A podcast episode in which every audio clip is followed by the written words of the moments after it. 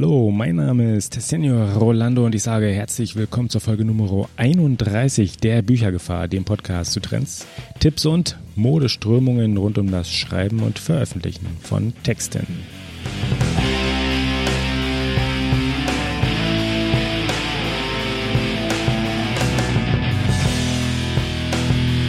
Nun, in dieser Woche, in dieser Woche, in der ich das hier gerade aufnehme, ist übrigens die Buchmesse, die diesjährige Buchmesse in Frankfurt. So eine Buchmesse ist selbstverständlich die Gelegenheit, bei der Neuerungen vorgestellt werden. So eine Buchmesse bringt Themen auf die Agenda und genau einem von diesen Themen widmen wir uns heute auch hier, denn heute geht es um einen Deal. Genau genommen geht es um den Deal Buch gegen Daten.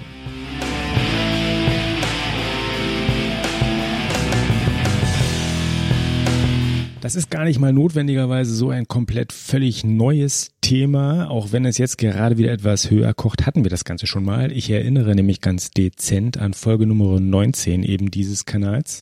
Und in dieser Folge Nummer 19 haben wir über Jellybooks gesprochen. Jellybooks war und ist immer noch ein Dienst, bei dem Bücher zum Lesen angeboten werden, dem Leser angeboten werden, und zwar kostenfrei angeboten werden und im Tausch dafür Daten über das Leseverhalten eingesammelt werden, ausgewertet werden und dann entsprechend später auch verarbeitet werden.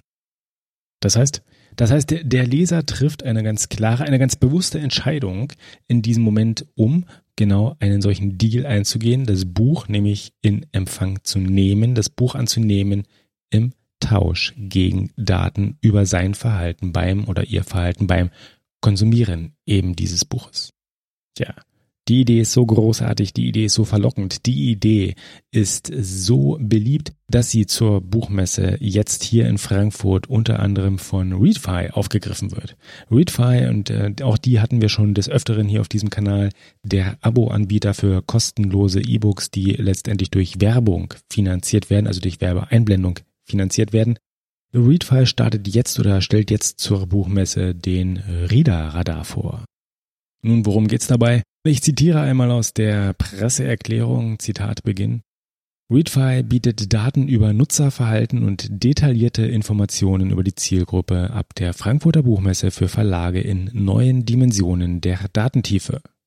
Zitat Ende. Und ich möchte anmerken, dass das Zitat nicht komplett wörtlich war, sondern ein ganz klein wenig zur besseren Erzählbarkeit umgestellt. Aber wenn wir auf die Wörter hier einmal, auf die zitierten Wörter einmal ganz genau schauen, dann stellen sich sehr, sehr, sehr, sehr spannende Fragen hier an dieser Stelle über diesen neuen Dienst, den Readfire anbietet. Die Fragen sind nämlich ganz offensichtlich erst einmal oberflächlicher Natur natürlich, wer sind überhaupt die Leser von Texten? Also wer ist das da draußen, der irgendwie die Texte konsumiert und was machen die genau damit? Also wie viel lesen diese Leser letztendlich wirklich von dem, was sie vor sich haben welche Passagen im Text werden eher gründlicher gelesen, welche eher nur so flüchtig überblättert und mehr oder weniger nur zur Kenntnis genommen. Gut, der erste Einwand gegen das Stellen dieser Fragen überhaupt ist selbstverständlich ja, wie persönlich sind dann bitte diese Daten? Wie weit lässt sich das jetzt runterbrechen auf jede einzelne Persönlichkeit, auf jeden einzelnen Menschen, der diesen Text dann entsprechend liest und dann auch dessen Verhalten ausgewertet wird? Nun, dazu sagt Readfile zumindest, dass die Daten anonymisiert erfasst und aggregiert werden. Hm. Dem kann man jetzt einfach mal glauben, das sollte man dann vielleicht auch ein Stück weit tun, so ganz ohne Vertrauen geht schließlich nicht. Aber grundsätzlich, was gesammelt wird, ähm, eben anonymisiert, aggregiert, sind in erster Linie durchaus selbstverständlicherweise demografische Daten soweit verfügbar, also das Alter der ähm, entsprechend Lesenden und auch das Geschlecht.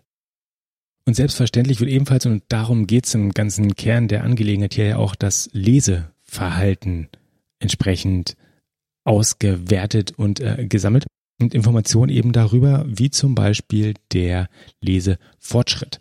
Und an der Stelle wird es jetzt wirklich interessant. Und ich habe das vorhin schon gesagt, wir müssten einfach mal ganz genau auf die Wörter der Presseerklärung hier gucken.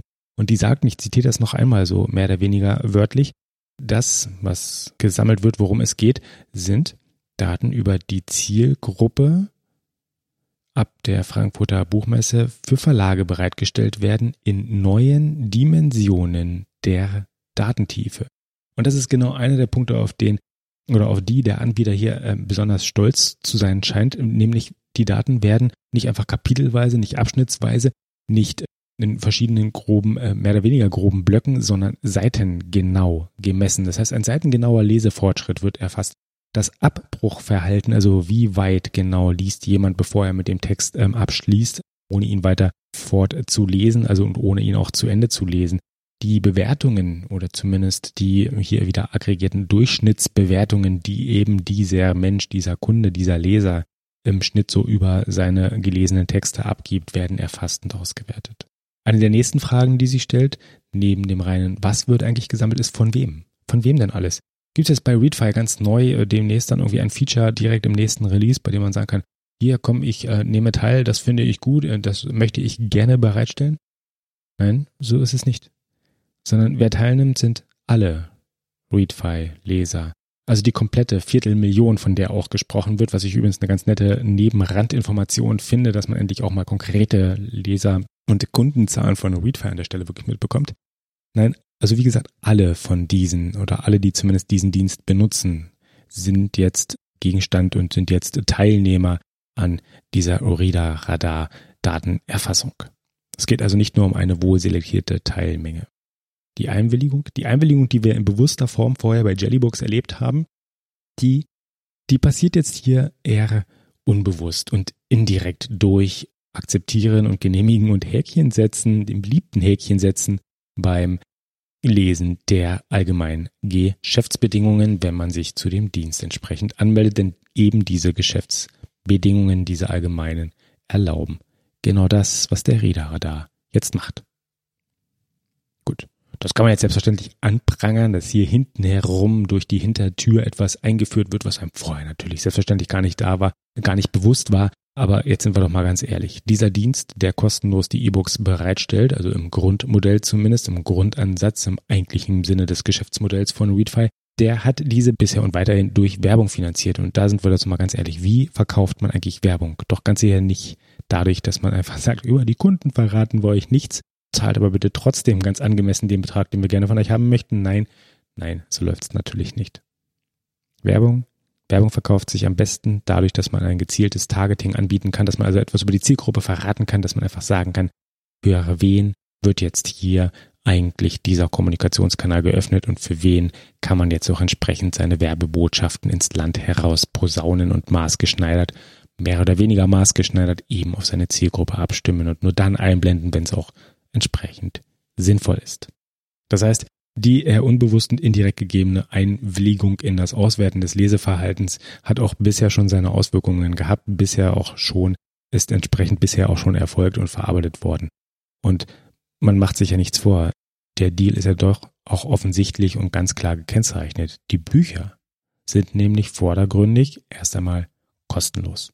Na, von kleinen Spitzfindigkeiten im Geschäftsmodell jetzt mal abgesehen, dass man die ganzen auch offline lesen kann und dafür dann durchaus Geld bezahlt, aber Darum geht's hier nicht. Es geht hier darum, dass das Grundprinzip von Readfire eben ist, ein kostenloses Abo-Modell für E-Books anzubieten. Der Preis, der Preis für die Bücher sind dann halt, ja, die Werbung auf der einen Seite und die Daten auf der anderen. Somit ist das unterm Strich doch durchaus, wenn man sich das Ganze zumindest einmal bewusst vor Augen führt und die Entscheidung auch einfach mal bewusst durchdenkt, durchaus ein fairer Deal. Oder? Tja, die Entscheidung muss letztendlich jeder für sich selber treffen. Auf jeden Fall ist das Ganze kein wirklich neuer Deal. Ich erwähnte schon, Jellybooks hatten wir schon. Die haben zumindest das ganze Prinzip vorgedacht. Aber auch sonst. Auch sonst muss man einfach mal sagen, was war denn bisher da? Also wo liegt jetzt eigentlich wirklich die große Neuerung? Was war denn bisher an Daten verfügbar über die Leser? Wussten wir wirklich gar nichts? Nun, bisher, bisher wussten wir im Wesentlichen, was verkauft wurde. Im Wesentlichen, das, was überhaupt erst einmal auf den Lesegeräten der einzelnen Menschen, die als Kunden unterwegs sind, gelandet ist. Aber mehr als die reinen Verkaufszahlen? Mehr wirklich nicht. Denn verkauft ist nicht gleich gelesen. Ganz, ganz sicher nicht. Die Stapel ungelesener Bücher, die Subs, die kennen wir doch sicherlich alle und die sind stellenweise auch beachtlich groß. Auf der anderen Seite werden Bücher durchaus verliehen. Wie oft? An wen? Was passiert denn damit? Lesen diese, die Bücher ausleihenden Personen, dann entsprechend die Texte? Das, ist das bei E-Books überhaupt in dem Maße immer möglich? Wie sieht das dann mit Papierbüchern aus? Wandern die immer frei? Werden sie nur im Bekanntenkreis? Werden sie nur in der Familie ausgeteilt? Ausgeliehen? Wie ist das ähm, entsprechend mit Diensten wie Bookcrossing? Was passiert in Bibliotheken? Verkauft? Verkauft ist nicht gleich gelesen. So viel steht fest. Insgesamt war die Datenlage bisher sehr, sehr fuzzy. Das könnte jetzt besser werden. Und für wen eigentlich? Wer bekommt eigentlich die Infos auch dort? Zitieren wir nochmal kurz oder werfen wir nochmal kurz einen Blick in die Ankündigung, in die Presseerklärung und auch in die Zielgruppe, die Beritwa jetzt hier konkret anbietet. Und zwar werden die Daten für Verlage angeboten. Nicht etwa direkt für Autoren, die dann entsprechend daran partizipieren können, was aus ihren Texten letztendlich in den Köpfen der Konsumenten, der Leser geworden ist. Nein, Verlage. Das Ziel der ganzen Aktion wird ebenfalls dabei klar umrissen. Und zwar geht es darum, Produkt- und Marketingstrategien zu unterstützen. Nun, vordergründig ist das nicht verkehrt. Einfach zu sagen, okay, ja, wer wird denn eigentlich meine Texte konsumieren? Wem kann ich sie entsprechend passend anbieten? Wie kann ich mein Angebot jetzt möglichst maßgeschneidert auf meine Zielgruppe zuschneiden? Das ist nicht per se verwerflich. Die Absicht. Die Absicht ist nämlich durchaus verständlich.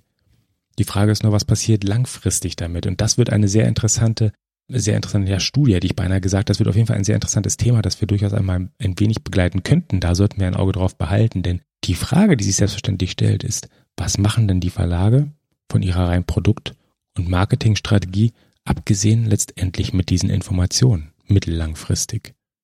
Gelangen die Infos irgendwann zu den Autoren? Werden sie benutzt, um im Sinne der Produktstrategie die Autoren auch entsprechend zu beeinflussen? Wird vielleicht ein wenig anders strukturiert auch an die Gestaltung des eigenen Produktportfolios, also an die Kataloge, also an das, was an Texten eigentlich im Verlag produziert wird, ausgenutzt, eingesetzt? Wie gesagt, das sind sehr, sehr, sehr, sehr spannende Fragen. Erst einmal jetzt geht aber zur Buchmesse dieser Dienst der Reader Radar von Readfy an den Start.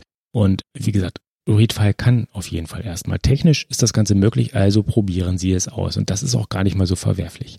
Einfach Neues ausprobieren und dann gucken, wie entsprechend die Feinjustierung so vorgenommen werden muss, dass das Ganze dann ethisch, moralisch sinnvoll vertretbar bleibt und auch gleichzeitig noch einen Nutzen für alle Beteiligten liefert und das möglicherweise sogar auch für die Leser, insbesondere dann, wenn sie mit den Autoren hier nochmal einen zusätzlichen Kanal gewinnen, um miteinander auch äh, kommunizieren zu können auf eine ganz subtile, feinfühlige Art und Weise, in der einfach auch Informationen zurückfließen von dem Leser hin zum Autoren.